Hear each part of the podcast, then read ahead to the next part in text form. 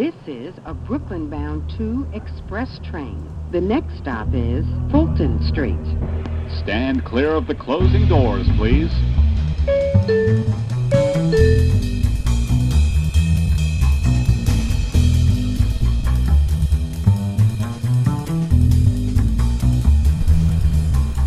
Hi everyone, welcome to In the House. My name is Elena La Casa. I'm here today with Maria Añez. She's Venezuelan. She's living in Argentina for the past four years now. Uh, she's she has also lived in Knoxville, Tennessee. Uh, she's a dancer. She's a comedian. She's a journalist. She's a feminist, an immigrant. She's a big fan of RuPaul Drag Race. Welcome to In the House. Thank you, Elena. I'm so happy to be here. This has been a true struggle for both of us. Um, I'm so happy to have you here. Uh, we uh, met a few months ago in the BA Comedy Lab. Yes. Yes. And uh, that's a comedy show we have in Buenos Aires where we do comedy in English. In case you're visiting, please welcome following us in all social media. Uh, and Maria is very, very funny. Thank you. Uh, we were talking uh, about how you became involved in comedy, and I was uh, surprised to know that in a way you were like, oh, c- journalist and comedy, mm, they come together, so I'm just gonna do journalism, which is like the opposite route we would expect here in Buenos Aires. Can you tell me a bit more about it? Okay. Um, to me, it was like that because the first people I saw doing comedy were really related to journalism. Uh, when I was a kid in Venezuela, there was a show called Ni tan tarde, which is like not so late. It ran at like 11 p.m. I got screamed at by my mom every single school day for years because I stayed up late watching it. And it was two journalists, uh, Luis Chataing and Erika de la Vega, and they did like uh, the whole comedy and interview was about what was going on in the country at the moment, and they had a really fresh outtake. And as a granddaughter of a journalist, I had you know the tendency of reading the newspaper every day with my granddad. So it was like reading something in the morning and then see it on TV, translate it into something funny and that you, you could understand mm-hmm. what was happening. And I was like, I'm gonna do this. Like this is cool. So when I went to college, it was like, yeah, I'm doing journalism. That's my thing. And when I started writing and working on it, um, I always found a way of introducing comedy in it because there is this writer and comedian in Venezuela called Aquiles, Aquiles Nazoa who said like comedy is the best way of teaching because you don't know that you're learning when you're laughing. Mm-hmm. So I always thought of that like when you as a journalist you have to be ob- objective at every shot you take. But you also have the chance of you know dropping some truth bombs in there. Opening someone's eyes. and that's where we're going to comedy. Yeah. because i think it's gonna be like a soft blow. It's gonna hit hard but it's gonna feel like you know like a kitten licking your cheek but you're actually just like giving you a hard knock on life. And then i started seeing what people like you know Jon Stewart and Dan Oliver and all this amazing critical and political comedy and i was like okay so i have this background Uh huh. and the people I admire now are doing this and they're comedians, so I guess I have to get into comedy. uh, and all at the same time, I always wanted to work with you know different types of narratives that didn't have to deal with reality as a whole because it's a lot of responsibility and. I just wanted to do crazy shit. Can I swear? Because I'm gonna swear a lot. Yeah, we can just put explicit on it and it, we're gonna be just fine. I'm gonna swear a lot. Okay. Um, so yeah, I wanted to do crazy shit, and to me, it was like, okay, what was Tina Fey doing at this time? Mm-hmm. She was doing improv, and she was doing stand up. Okay, that's my route. So when I came to Buenos Aires, I had to take a shot. Yeah. For people who are listening from any other country that is in Argentina, um, typically people go into stand-up comedy by taking a class. It's usually a 16 class course. It's about four months long, and that's where they teach you basic writing skills. You probably know we typically use all the same things you use, but we just learning in a very uh, school-like way. It's a wholesome way. yeah Wholesome approach to comedy. Yeah, and then you like you build your first five minutes there, and then you move into doing open mics and such. But you already have like those five minutes to just get by for the first Yeah. time. Like we don't have comics doing stand up or learning stand up on their own, where they do like three years of open mics, where they are just like trying to figure out what's funny and what isn't. You just take this class and you th- then you move on to becoming uh, interesting or something. But like the, the the thing that struck me the most in Chicago, where I was living for a few months, is that when people do this thing that they don't take a class, they just start doing comedy in open mics is that they are trying to learn what's funny and to be interesting or shocking or whatever at the same time and they fail at both in a way when you already have some knowledge of what the skills you need and what kind of joke and punchline like you have the technical skills to do so then you can move on to being interesting or delivering a message or being critical or something. Uh, when you don't know the technique it's very hard to do both at the same time. I think um, because I have a journalism background, mm-hmm. and I also studied like how to do screenwriting for TV or for movies when I was in college. I knew how to create a scene, Mm-hmm. so that sort of came easy, and I knew what made me laugh. Mm-hmm. I just knew that didn't make everyone laugh. Yeah. like my type of comedy, may- maybe someone like John Oliver, I think he's a freaking genius, and someone may say like he looks like a turtle and it's not funny, and I will disagree. And I think when you don't have like many references, and I don't know, th- there is a joke that Ondina Rancia does, like she mm. never knows how to or who to call out when sh- they ask her who's your favorite comedian. I don't think I have a favorite comedian, but I know the type of things I like that make me laugh. And to me, in a way, that kind of gives you some type of shape. Like, Yeah. okay, I want to tap into this in my own way. The big, big, big, big, big question mark is what is your own way? Yeah.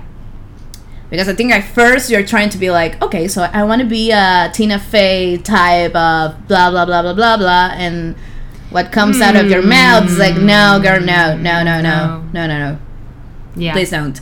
Um, and that happens a lot. Yeah. Uh, it also feels like very different when you see comics.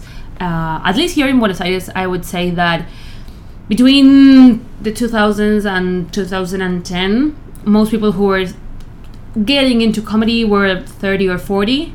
So these were people who have already like uh, uh, said of they are set in their ways and they already know how they live and how they feel about stuff you're not going to move them from where they are and how they feel about stuff and they are just doing the jokes and they are writing accordingly to their beliefs.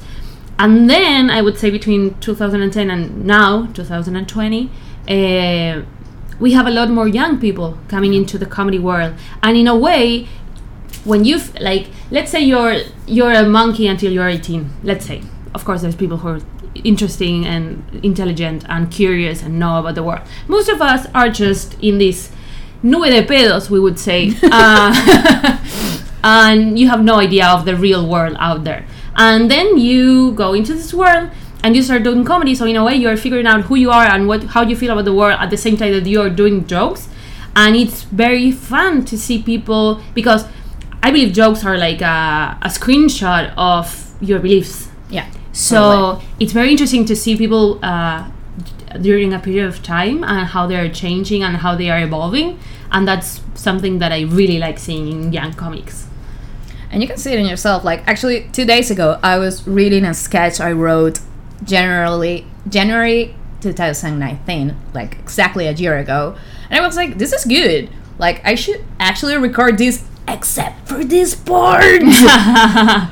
What was I thinking? like was this really my view like my take on relationships no no please don't and i think you have to do that with your own material. Yeah. because you do it with you know everything you see. Like i don't know you watch friends today and see like oh my god this mm. joke really didn't age well. Like oh no girl no. And that that's gonna live forever but it's not good. So i think that kind of revisionismo histórico Yeah.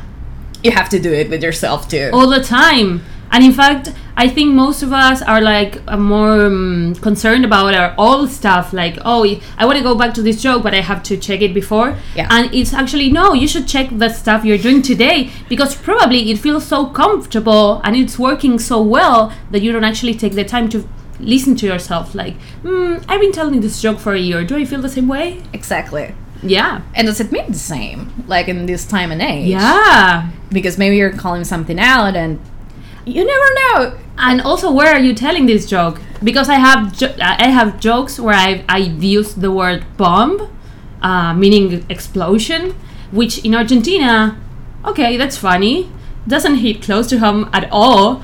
And then you tell a joke in the United States, and it's like, why is she? She's not from here. Why is she joking about that? Mm. I think there's a lot of uh why are you talking about that? like you specifically. It's like um if you're a white guy and you start talking about brown women, I'm going to be like I'm gonna wait yes. because you, you, you can really screw this up so quickly Yeah. and I'm gonna call you on it. Yeah. So I try not to step on someone else's deal. Yeah. Like I stick to my own. Like immigrant jokes. Okay, I'm an immigrant. I know that shit. Women in general. Yeah. Yeah. So far, Yeah. So far, I, I, I think I could do it. Feminism. Yeah. I like to take a blow on it because I'm a feminist and I want to call myself out of it. Like I know Mm-hmm. sometimes what we say and what we do doesn't go in the same way. Yeah. So I'm gonna try to see Yeah. what's going on in there. I'm gonna do it through comedy. Um, and it's the same way when uh, earlier we were talking about politics and like I don't think someone that hasn't lived in my country or where I'm living yeah. Should be talking about that. that Yeah. much. Yeah, actually, I've seen not live, but in a video, I've seen your joke on Venezuela's planning. Uh, for people who are again not from Argentina, uh, we Argentinians, or I should say porteños, we love, we have opinions, even on stuff we don't really know about, but we have opinions, okay, and we need people to listen to them. Um, I'm not even saying men; I'm saying all of us. And because we have such a high uh, immigration rate from Venezuela, it's a topic that comes out all the time. Um, do you want? Do you have a specific take on this? Yes, my point is, I, I I'm open to talk about it in the proper setting because sometimes you're like in a party having a drink and someone is like so can you please explain me all the whole, the whole social political problematic in venezuela for the past 20 years and you're like "Mm, i just asked for a beer can you please leave me alone like to talk about venezuela i need like a bottle of rum and a powerpoint and another bottle of rum in like five hours just to explain the first part it's like a really long season of game Yeah. of thrones Yeah. and we maybe will cover just like the take on oil. We're not getting to chavismo and all this stuff. So Venezuela's planning comes to be like when someone who has no freaking idea, someone that maybe read like a headline about Venezuela is like, you know what you should guys do? You, or you you have two presidents right now. Yeah, yeah, yeah. That, that's not how we do things. You should do this. and they're trying to explain like 30 years of politics Yes. to someone who actually lived them Yeah. In maybe five minutes, according to its view, like their view of the world, their way of doing things, that is like, ok- okay, but actually in my country, that's legal. Like, our constitution takes this and this, Yeah. and they're like, no, no, no, no, yeah, in Venezuela, you can do this. No, um, I'm telling you, it's like, that's legal frame of work Yeah. you should and one time i remember i was in a party and a guy like started attacking me and he wanted to know stuff and he wanted to know stuff about, venezuela and then explaining back to me what he thought. Oh, so so he was testing you to see if you knew as much as he did. and at one point i tell him like well if you are so informed in this matter you should know this person did this and this and this and that. And he's like who's that and i'm like, well, he is a politician who was involved in this situation, in this other situation, and this other. I'm Like, well, I don't know who that is. And I'm like, okay, so if you have that many opinions and you're attacking me, that I actually know how the fuck my country works. Well, where I kind of think n- nobody knows really. Nobody, No. nobody knows. Nobody knows how Venezuela is running.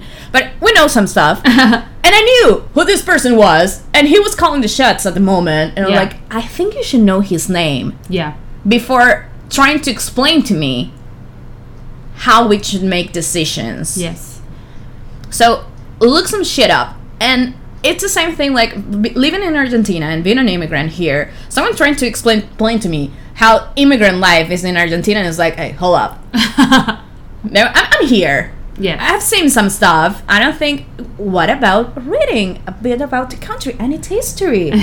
reading is fundamental, and that's my take on it. Uh, like you should never step on someone else's Yeah. pad Yeah. in any matter. Yeah, of course. And also, I feel like there are actually two um, two points to hit. Like one is basic facts and history and stuff, and also there is this um, way of feeling and memories and culture and how people perceive the world, and. I, I feel that like that that's the most interesting thing. Like, Yeah. uh, like I don't need to know all the facts about Venezuela. I'm more interested in for you how it feels like not having interesting food to eat in Buenos Aires. Like that's more interesting to me It as is- a human It being. is hard. it is, hard. It's difficult. flavor. How do you feel about flavor? Like, how do you guys live without spices? Like, you're surprised by salt. Yes, this is we say this is too spicy and this has just pepper. Or this is like really strong and it's like it has garlic. Yes, That's it. It was just garlic. yeah, And it's shocking. One of the first thing I thought when I moved here, I, you know, went to the supermarket for the first time, stock up, um, started cooking, and I was like, Am I dead? Because I don't feel like this salt is working. Do you really believe our salt is not as salty as it should be? It's not salty at all. I didn't know all. that. And I had to like I remember the first few months I thought like I'm gonna have a heart attack because I'm consuming so much salt. I'm gonna die. And then I started going just to, you know, Chinatown and they have better Yes. spices and I'm fine now. Yeah. But at the beginning I was worried. Yeah, but I, I do believe that that is something happening worldwide. Like, if you want to have fun with food, go to immigrant neighborhoods. That's gonna work every time. Find your local Venezuelan and follow his way or her way. And you're gonna find tequeños and you're gonna find Yeah. arepas and your life is going to change. Yeah. Trevor Noah has a bit on on immigrant food. They're saying he where he says like if you're not gonna let Mexicans in, then you don't get their spices. Like you have to figure out how to make potatoes fun.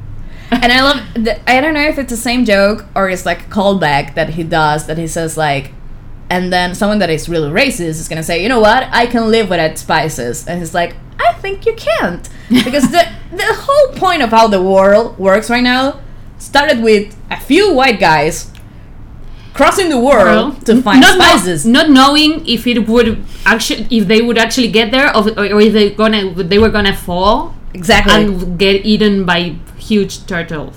but we're gonna find spices. Yes. It was that important. That important.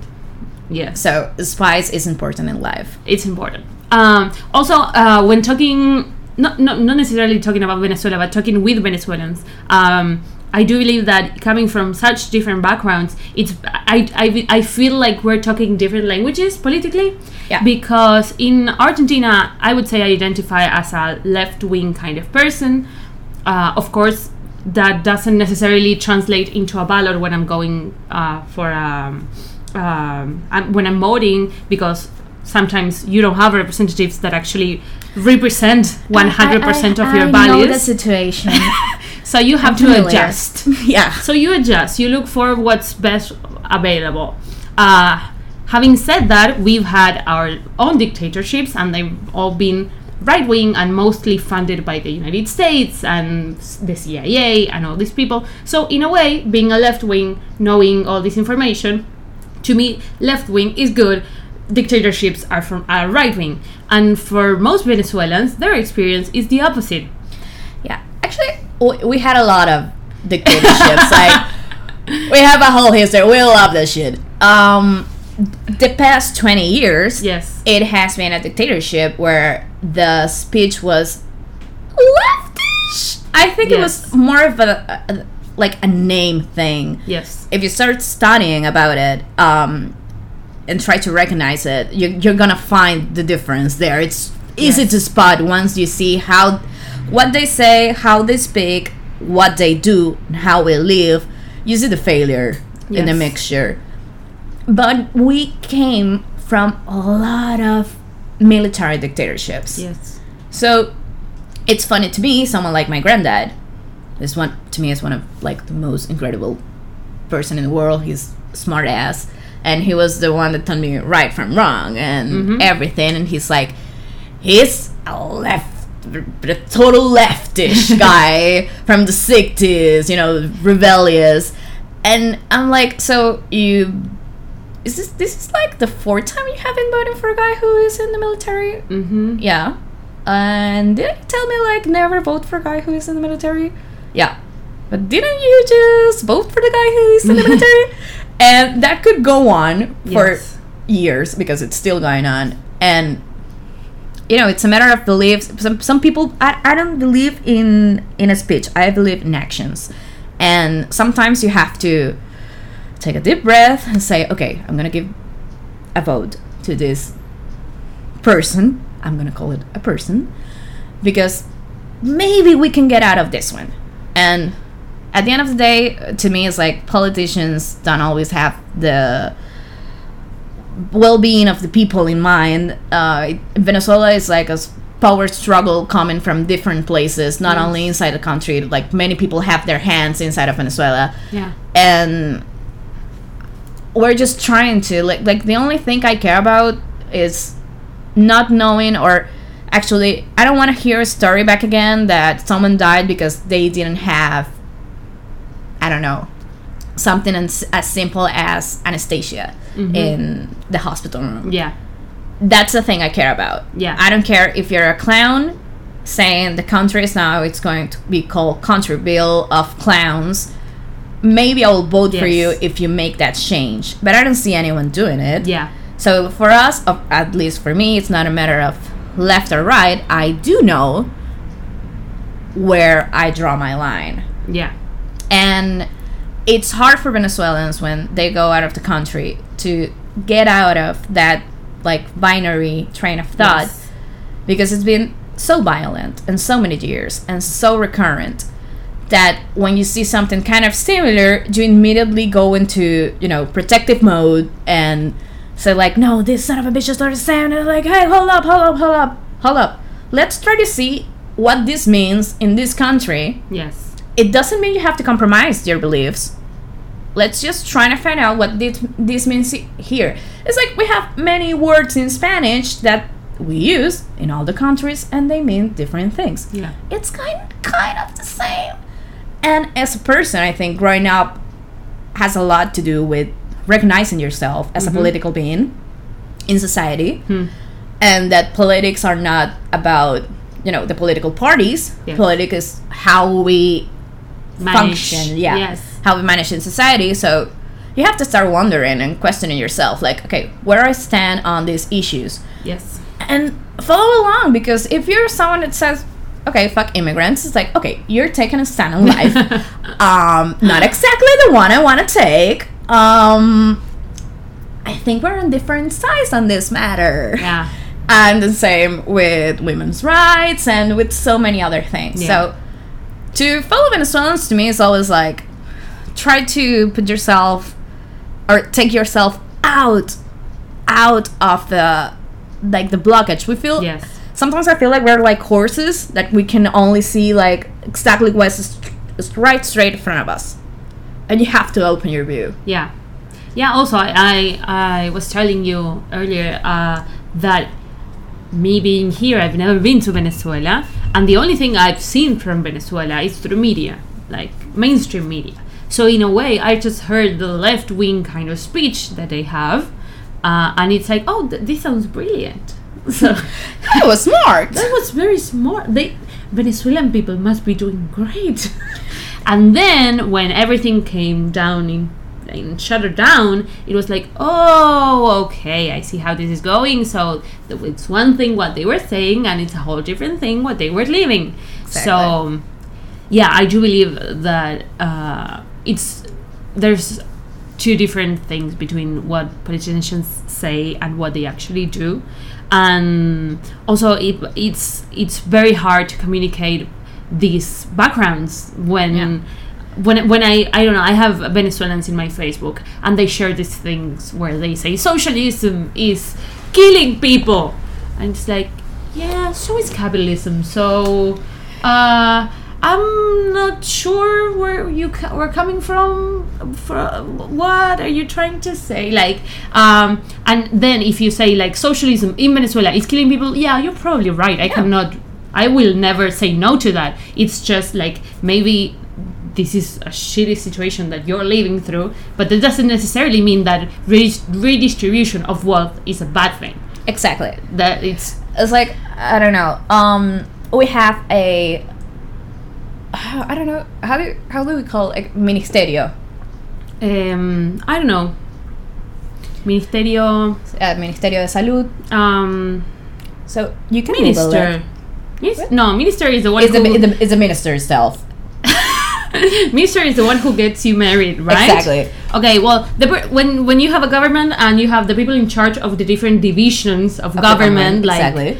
law or um, Health or welfare, Exactly. We have one that is just for women, and according to it, like you can Google this and translate it if you are listening to this in English. um, according to that webpage of the La Department of- the well department yeah. Department of It would Women, be like women Department of Women of Women Rights, and it sounds like, oh my god, you're so progressive, Yeah. Venezuela.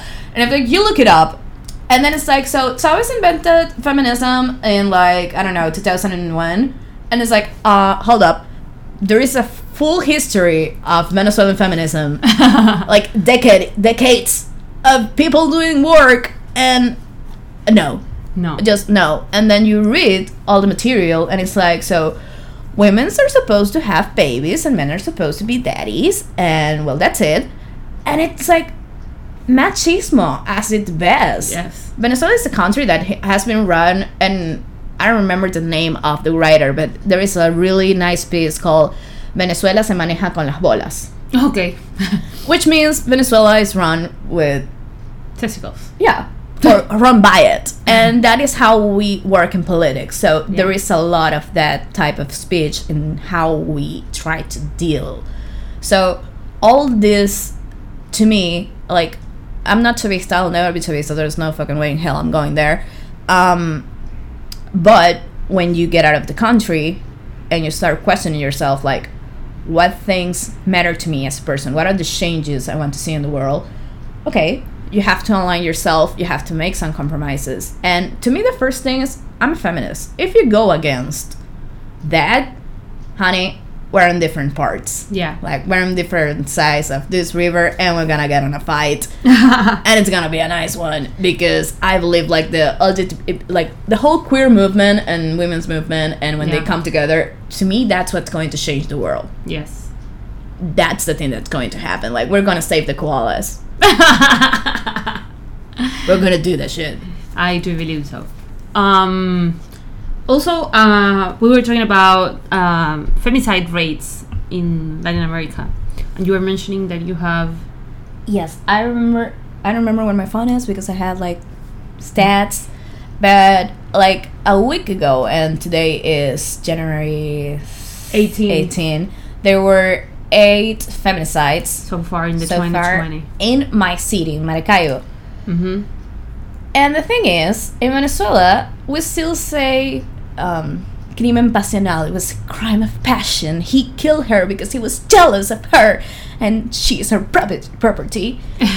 And it doesn't like the law doesn't take as a femicide. If it, if it's not your boyfriend or your husband or your partner in some way doesn't take it as a femicide Yeah. so if some i'm walking down the street and someone kidnaps me rapes me and murders me it's not a feminicide it was Yeah. just a murder and we have a high murder rate in venezuela mm-hmm. like every each hour someone is killed. Someone in general. No gender reveal. But one of the things we're protesting for, or the women, women's movement, is protesting in general because obviously there are politics involved and political po- parties involved. But everyone in general is like, can you drop some stats on this? Because we're kind of worried. Like, literally, trans women are being shut down in the street for years. Mm-hmm. Have you kept some numbers on this? and I'm like, what? What are numbers? it just blew you off Yeah. completely.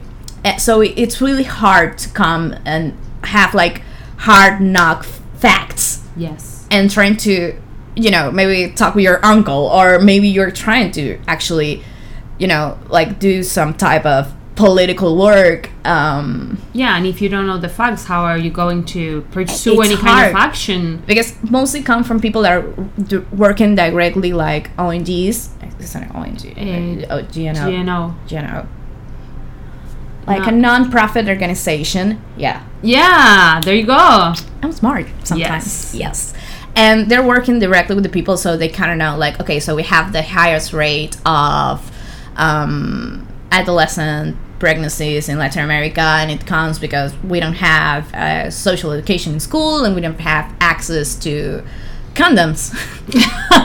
it's like we don't, we don't have access to condoms. A condom costs the same as a, but would you like? What would it be your salary of a month. So you gotta make some choices, and the human being will choose uh, Yeah. sex.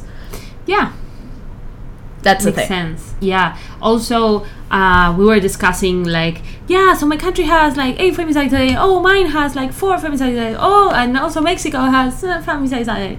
And it's uh, having true numbers on this. It's very important because every country, because of the way they have written their law, Yeah, has a different meaning on this word and when they apply it and how they apply it. Not not only not only on femicides but also on abuse and rape.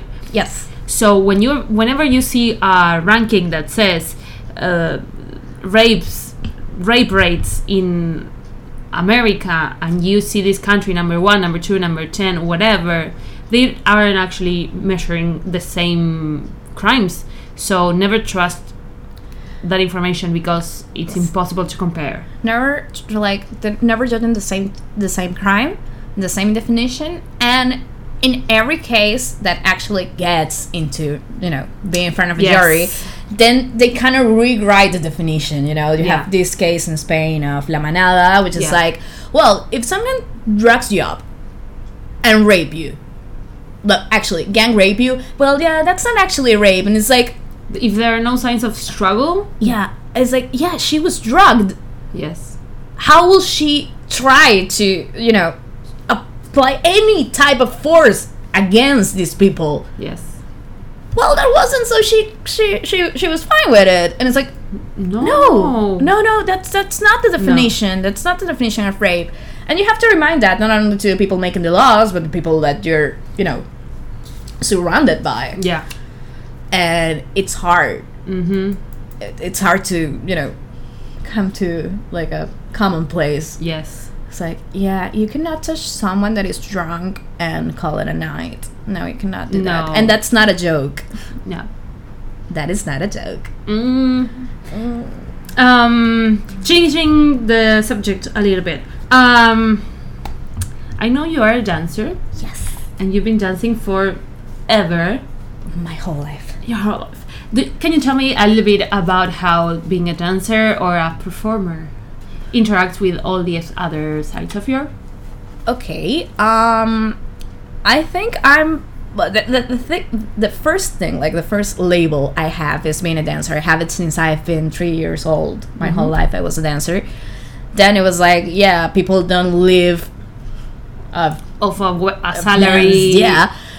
Lives alone in Venezuela, so I'm a journalist. And then I came back here and I was trying to, you know, find a channel for all of these ideas. And I came back to dance and I started doing comedy. And then I figured out, like, wait, this is exactly where everything I like meets. Like, I'm a theater geek. Like, a huge Broadway nerd. Try me out. I'm like a Lin Manuel Miranda Wikipedia face. I cra- I'm crazy about it. So I see people like Rachel Bloom doing stuff like Crazy Ex Girlfriend or maybe Lonely Island. Mm-hmm. They're doing musical comedy, and it involves a lot of um, body work, and you learn how to do or, or how to use your whole body in in that situation. And I don't know. To me, it, it, it's all connected. It, I know it seems like I'm doing many things at the same time that go in different ways, but to me, it's just like no, it's almost all the same Yeah. um, or at least I try it to be, because you see the examples, and in many instances with many other people I, I don't know, I admire, and I think like when you start mixing things up and say like, okay, so maybe we have this joke, we have this idea, maybe we can sing it, Mm-hmm. and if we sing it, maybe we can dance it, and maybe there is something there yeah. that wouldn't happen if you don't open yourself to other instances of the idea and it comes up so well like I'm, i've been obsessed listening and watching um, the clip of make him laugh from singing in the rain and singing in the rain Yeah. Gene Kelly, you know, old school musical. Gene Kelly tries to explain to I don't remember his name, but the other guy who was step dancing in that era. And Gene Kelly tries to uh, get his friend to not feel bad about the role he was playing in the movie because he was doing a comedy act. And he's like, I know you're like a real actor, Yeah. but the truth is, the audience wants to laugh Yeah. and just him laugh. Mhm. Everyone just know, make him laugh. And that whole clip is Gene Kelly doing like the most intricate choreography in the history of cinema, scratching himself into walls, doing a whole tribute to Charles Chaplin while singing and tap dancing. And it's hilarious. Yeah. And it's like, why don't we go there more often? Mm-hmm. Like we lose it with I don't know, we lost it in a way, but I, I like the people that try to recover that. Yeah. I I I feel the same way and I think I only discovered this world of multidisciplinary work when I visited the States for the first time. I um, I started doing stand up when I was I took my first class when I was 17, but I didn't actually pursue it until I was 20. Uh, yeah, I, t- I was I was going to high school and taking classes afterwards. It's You knew what you wanted. no, I didn't. uh, a- actually, I dropped it and eventually came back to it. Uh, but I do have some jokes on my graduation trip. I'm going to Bariloche. That's where we go for graduation trips. Adorable. Yeah, a lot of rape in those jokes. Yes. Early, eh, early rape, early rape Yeah. and um, I would say, uh, at least Buenos Aires has had its stand-up boom in the 2010 or so, and one of the things that I've noticed is that people who do stand-up call themselves comedians, and we actually have a word for people who do stand-up comedy that is stand-upero, which stand-up comedians use kind of as an insult. Like you're just only a stand-upero. Yeah, but 99% of people are only stand-uperos. And when I saw that all these people who I knew as stand-up comedians only were actually also writing screenplays and sketches and doing improv and dancing and singing and performing, it was like, oh, so maybe stand-upero is not like it's my true. It's the, the That is me. yeah that's not so bad. Like actually we should take back that word and own it. Like what i'm not saying it like like don't pursue other kinds of comedy. I'm just saying if stand-up is all you do stop calling yourself a comedian and actually say stand-up comedian or stand-up beta like what's wrong with that? Just be true to what you actually It's know. It's hard work. yeah. Stand up is hard work. Just try to stand in there and look at those people in the eye and they're looking back at you like make me laugh. yeah and now your heart is in your ass and your ass is in your mouth and you have to make people laugh in that feeling. Yeah. It's a lot. Yeah, I took a class in Second City in Chicago, and uh, it's an improv class. And once every semester, we had a music improv class. oh my god! The, the class I was taking was improv for actors, which I'm not. But they canceled my program, so I just ended up making my way through that program. And I was doing just fine, like getting by with all these people who are actors. Like, oh, okay, maybe I can kind of pass by actor. Now, when we had the musical improv class, they asked us to do um, escalas. Um, harmonizing. Harmonizing. Yeah. And we had to go from one to eight and from eight to one. And that's when I lost it. Like, I am not Mariah. I can't, I don't know how this works. I have no single skills. And also, I cannot count backwards in English. Like, this is so, so, so much for me right now. I'm, I, so I just started laughing, laughing. I laughed for like 10 minutes straight because it was fun to see my brain trying to figure out how to say eight seven six five four three two one. Like I cannot do that in, in like in the tone that I'm supposed to like. And being an actor in the United States means that you can act and you can sing and you can kind of follow a choreography. Yeah, you're a triple threat or nothing. Nothing. It's like Neil Patrick Harris. How is that guy a human being? Yeah. How? No, seriously, is he human? because he can act, he sings perfectly, and he dances, and he's hilarious. Yeah. Like there is uh, the opening of the Tonys, I believe was like 2015. I'll say. Just Google Neil Tony's opening Neil Patrick Harris, and you're gonna get gobsmacked. Mhm. It's like I cannot believe this person could run a show, sing, make you laugh for three minutes straight, dancing, doing magic. He actually does a magic trick in the middle, and like, am I supposed to? also, Whoa. no magic. Whoa! Do I have to learn this too? Exactly. And and I think you should because when you start doing things that make you uncomfortable, like we we all hide in our, you know, comfort zone. So when you try to do something that gets you really what the heck am I doing? Yeah. You might find something funny. At least the, the story of trying to sing backwards and finding yourself like, well, I guess this is not for me. Yeah. It's a good story to tell. Yeah, totally. And actually, I do believe like every kind of growth comes from being in an uncomfortable place. Like Yeah. if you're comfortable, you don't grow from there. Like it's nice being comfortable every now every once in a while, but performing wise, you should never be comfortable. No, RuPaul have said it. Never be safe. Never be safe. And one of my teachers, and in like my dance teachers, always says like, I rather have someone on stage that I have to call out and say, take it down one notch, mm-hmm. just bit, just a tiny teensy bit, than having someone on stage that I have to call out and say, hey, look alive, Yeah, take a risk. do something. Yeah. do something different and get weird. Getting weird. Uh, the people that gets weird, it's like the people I find it fascinating. Yeah. It's like, w- how did that even came out in your head? It's incredible. That's the people I'm like, oh my god, preserve his brain or her brain. yeah. Of course. Uh, do you see yourself like doing something that brings together all of this knowledge you have? That's the main goal.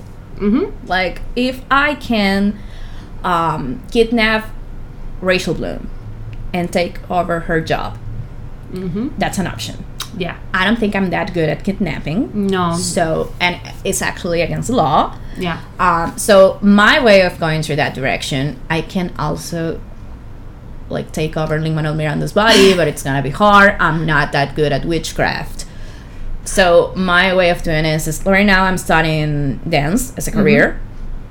It's gonna be my second career, and I'm trying to find my way through it. I have Yeah. things that are more serious and I pursue through journalism. I have things that I pursue through poetry because I'm intense and artistic.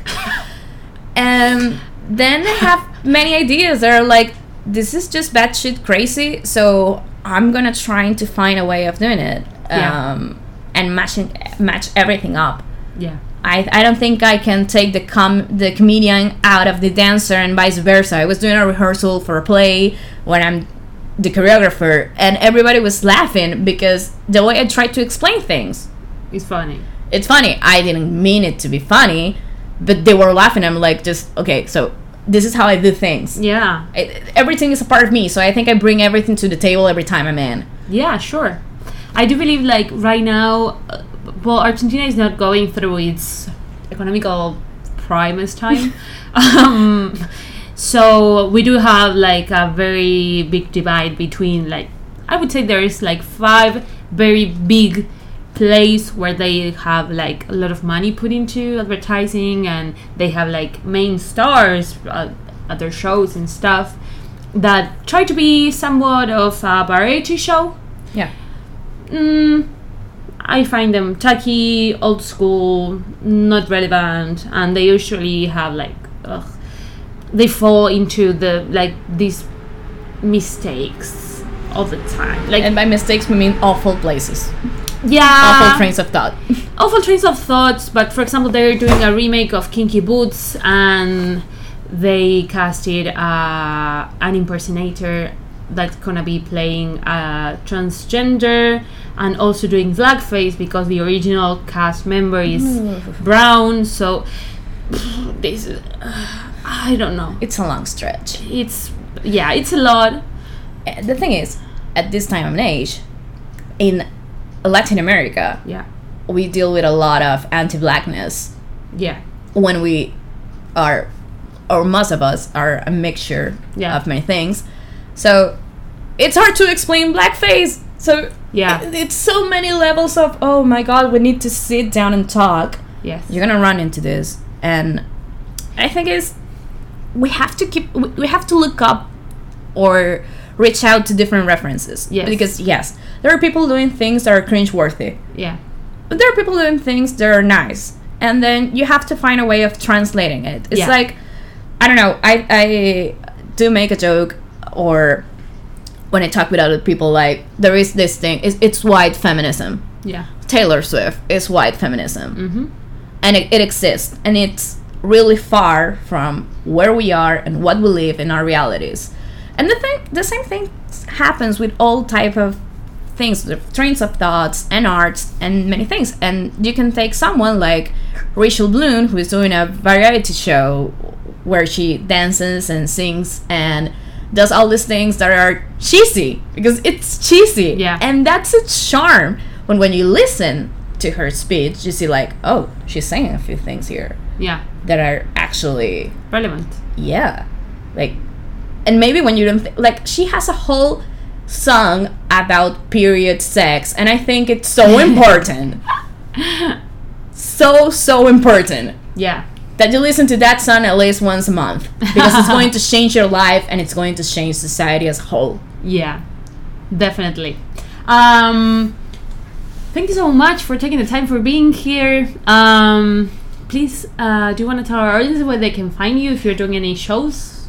doing any shows yes because i'm actually going to be a ba comedy lab What? What is that? oh my god that is the best and only stand-up show stand-up show in buenos aires In English? yeah Wow, when's that going to be? I don't remember the date, but It's it's, at the end of January. it's January 29th at 8 p.m. at Radio Bar, and you can follow uh, tickets. You can find your tickets in our Instagram or Facebook account. You, you have the link over there. Also, what's your social media? you can find me everywhere as Where is Maddie, and I do really stupid stuff on the internet. So you're gonna have a full-on trip of me geeking out about drag race and musicals and kittens. That's my stuff. Like, that's my jam. Totally. Uh, thank you so much. Thank you everyone for listening. Please subscribe, share, like, and all of that. Uh, thank you all to all the people who already have done that. And thank you so much. Thank you so much, Ellie, for having me here.